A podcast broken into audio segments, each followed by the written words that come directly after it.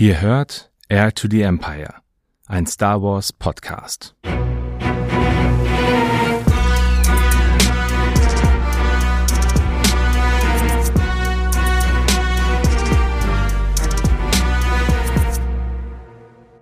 Hallo zusammen und herzlich willkommen zu einer neuen Folge von Air to the Empire Star Wars Who is Who.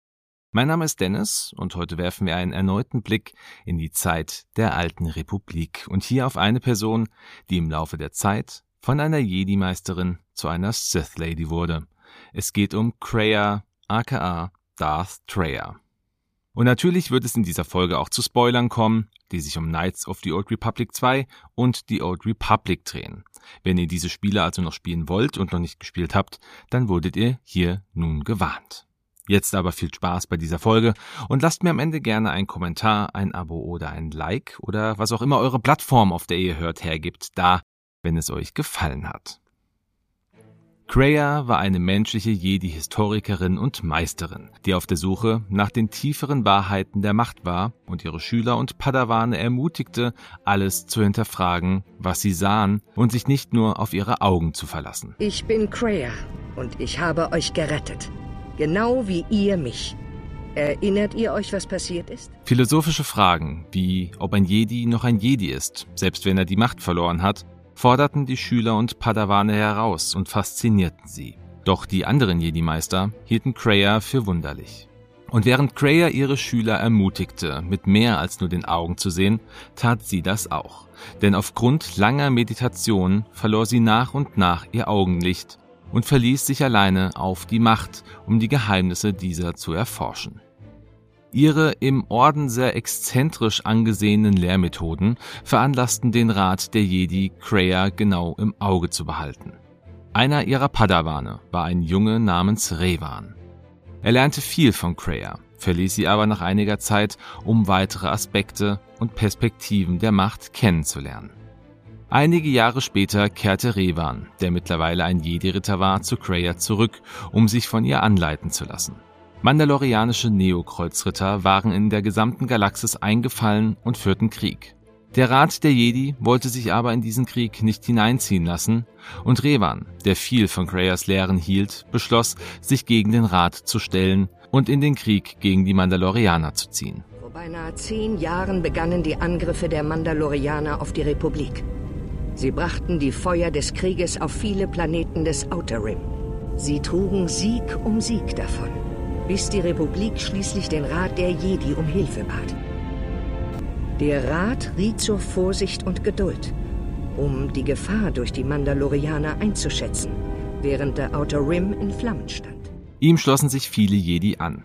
Doch was den Rat der Jedi aufschrecken ließ, war die Tatsache, dass sich alle von Kreyas Schülern Revan anschlossen, um sich gegen die Mandalorianer zu stellen und die Republik zu verteidigen.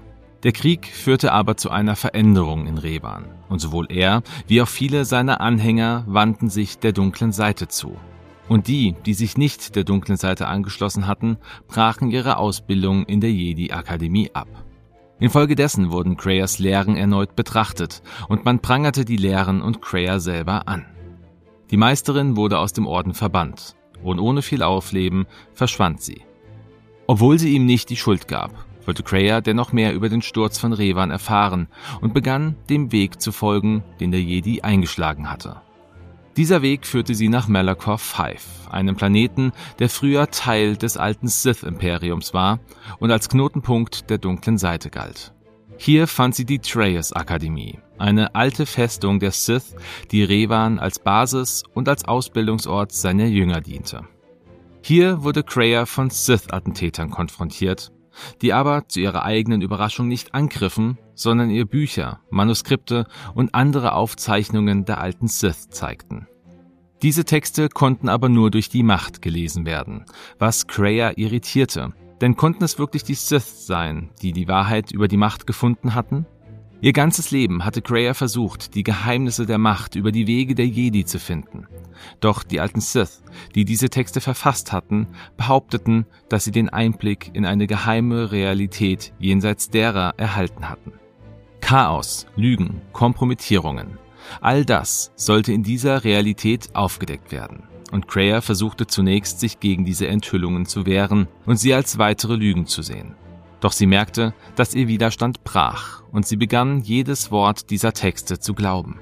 Ihr wurde klar, dass Revan nie der dunklen Seite verfallen, sondern vielmehr dem Ruf nach größeren Taten gefolgt war.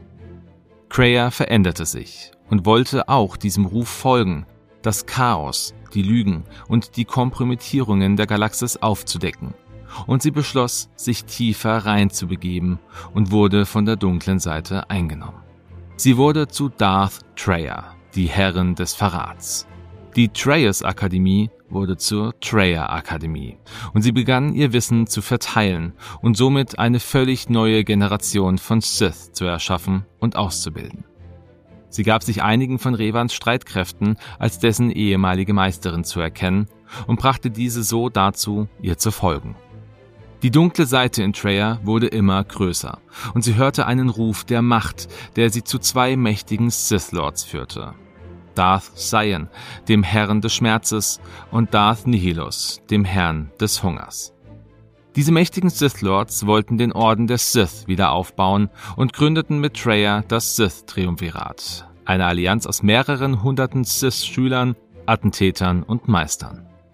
Doch auch wenn alle drei gemeinsam den Orden wieder aufbauen wollten, waren die persönlichen Ziele mehr als unterschiedlich. Nihilus wollte seinen Hunger nach Macht stillen.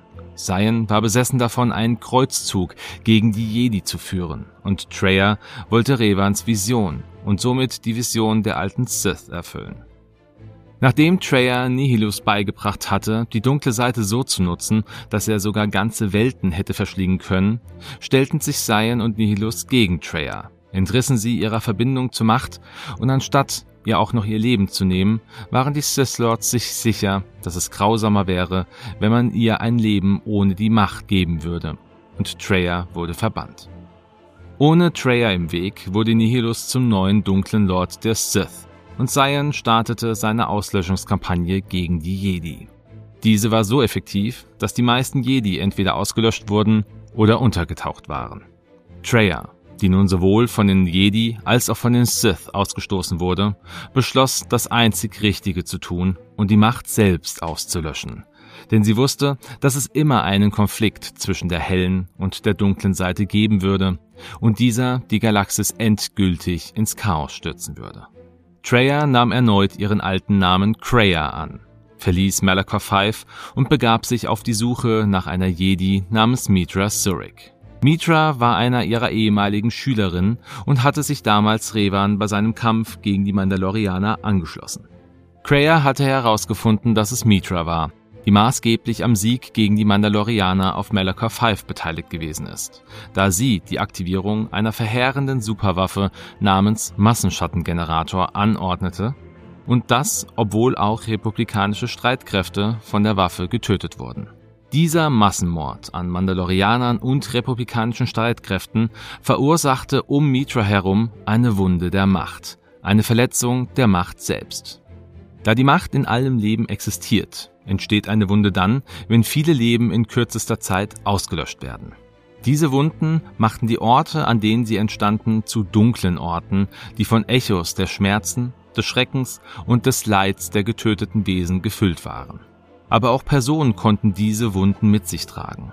In Mitra war eine solche Wunde entstanden, und Jedi kappte instinktiv ihre Verbindung zur Macht, da sie diese Tortur nicht hätte überleben können. Jedoch war sie nur taub für die Macht geworden, trug aber die Wunde weiterhin mit sich. Die Schreie tausender Jedi und Mandalorianer, die von der Schwerkraft des Planeten zerquetscht und ausgelöscht wurden. Ihre Schreie sind noch immer auf der Oberfläche jenes toten Planeten zu hören. Und in eurem Inneren die Macht über solch große Schmerzen hinwegzuhören. Es ist unmöglich. Kein Jedi konnte es ertragen. Es ist ein Wunder, dass ihr dort nicht gefallen seid wie all jene, gegen die ihr gekämpft hattet. Ihr selbst habt eure Verbindung zur Macht durchtrennt, um zu überleben. Kreia, die Mitra früher ausgebildet hatte, wusste, dass die Frau eine besondere Fähigkeit hatte, mit machtsensitiven Wesen eine Machtverbindung aufzubauen, die normalerweise nur zwischen Schülern und Meistern oder Geschwistern bestand. Sicher seid ihr vertraut mit den Machtverbindungen. Das ist das Band, das sich zwischen Schüler und Meister entwickelt, wenn sie einander wirklich verstehen. Es entwickelt sich mit der Zeit, während dieses Verständnis wächst. Und doch schafft ihr es so leicht. Und wir wissen nicht warum. Ihr knüpft Verbindungen mit der Macht. Und diese schwingen in euren Reisegefährten mit. Vor allem, wenn diese für die Macht empfänglich sind. Eure Handlungen haben mehr Wirkung, als ihr denkt. Ihr habt Anziehungskraft auf andere. Vor allem auf die, in denen die Macht stark ist. Wenn ihr leidet, spüren sie das Echo eures Leids. Und wenn sie Schmerzen haben, verspürt auch ihr diese Schmerzen. Das Wissen über diese Fähigkeit und das Wissen über die Wunden in der Macht wollte Kreia nutzen, um eine weitere Wunde in der Galaxis zu verursachen. Sie nahm Mitra erneut als Schülerin auf, und zwischen den beiden baute sich schnell eine Machtverbindung auf, und als es später zu einem Kampf zwischen Kreia und Cyan kam, bei der Kreia ihre linke Hand verlor, spürte Mitra diesen Schmerz ebenfalls. Cyan musste jedoch fliehen, und Kreia fing an, Mitra wieder mit der Macht zu verbinden. Dabei versuchte sie ihrer Schülerin auch ihre eigenen Lehren erneut mitzugeben und zu erklären, dass nicht alles, was moralisch richtig oder falsch erscheint, auch der hellen oder der dunklen Seite zugewiesen werden konnte. Kreia plante, die verbliebenen Jedi-Meister der Galaxis unter dem Vorwand, sie als Hilfe zum Kampf gegen die Sith Lords einzusetzen, zu finden. Einige Zeit später fanden sie einen neuen Rat der Jedi in den Ruinen der Jedi-Enklave auf Dantooine. Doch die Jedi-Meister sahen in Mitra eine Gefahr, denn sie könnte die Sith zu ihnen locken. Mit dem Ziel, Mitras Bezug zur Macht endgültig zu beenden, mussten sich die Jedi-Meister Kreia entgegenstellen, die im Laufe der Zeit auch wieder ihren Weg zur Macht gefunden hatte. Kreia griff mit der Macht aus, entzog den Jedi-Meistern ihre Macht und tötete sie dabei. In diesem Moment wurde Kreia wieder zu Treya und verließ Mitra, um sich auf Malachor 5 selbst zu opfern, um mit ihrem Tod das geschwächte Gefüge der Macht erneut mit einer Wunde aufzureißen und die Wunde über die gesamte Galaxis zu verbreiten. Mitra war Treya gefolgt und hatte Nihilus und Cyan besiegt. Die Jedi versuchte Treya zu bekehren, was sie aber nicht zuließ, und es kam zu einem gewaltigen Kampf beider. Treya verlor in diesem Kampf nun ihre rechte Hand und befahl ihrer ehemaligen Schülerin, sie zu töten, was die Jedi aber nicht tat. Die Sith war außer sich und griff die Jedi mit drei Lichtschwertern an, die sie alleine mit der Macht kontrollierte. Jedoch konnte Treya nichts gegen Mitra ausrichten, und als sie erneut besiegt wurde, vergab die Jedi ihrer Meisterin ihren Verrat. Treya erkannte, dass sie Mitra liebte. Und bevor Treya starb, blickte sie in die Zukunft der Galaxis und in die Zukunft von Mitras Freunden. Ihr seid kein Jedi. Nicht wirklich. Und dafür liebe ich euch. Sie sah, dass Mitra und ihre Freunde die waren, die einen neuen Jedi-Orden aufbauen würden. Sie waren die verlorenen Jedi. Die wahren Jedi, auf denen die Zukunft aufgebaut wird. Treya hoffte, dass Mitra Revans Weg in die unbekannten Regionen folgen würde, und Mitra sagte zu. Ihr müsst dorthin gehen, wohin auch Revan ging. In die unbekannten Gebiete, wo die Sith, die wahren Sith, in der Dunkelheit auf den nahenden großen Krieg warten. In diesem Moment übergab Treya ihr Leben an die Macht und ihre körperlichen Überreste wurden zusammen mit Malaka 5 zerstört, als der Massenschattengenerator erneut aktiviert wurde. So viel also zu Kreia oder Darth Treya. Das Spiel Knights of the Old Republic 2 lässt euch die Geschichte genauer erleben und mit euren Entscheidungen sogar noch etwas verändern. Das ist also eine ganz klare Spielempfehlung von mir. Das in dieser Folge oft angesprochene Band der Macht wurde auf besondere Weise auch in den Kanon aufgenommen. Nicht nur durch Luke und Leia, die selbst auf weite Entfernung ihre Gefühle wahrnehmen konnten, sondern gerade durch Ray und Kylo in Episode 9 wurde dieses Band viel genauer in den Fokus genommen. Und auch die Wunden der Macht sind immer wieder in anderen Star Wars Medien aufgetaucht. Zum Beispiel spürt Leia in der Legend Thrawn Trilogie, während sie sich in der Nähe von Endor befindet, eine Dunkelheit und erfährt, dass sie gerade den Punkt passierten, wo der Todesstern zerstört wurde. Aber auch die Entstehung solcher Wunden werden in Filmen dargestellt, wenn sie auch hier anders benannt werden. Zum Beispiel während der Zerstörung Alderans spürt Ben Kenobi eine Erschütterung der Macht. So viel jetzt also zu dieser Folge rund um Kreia.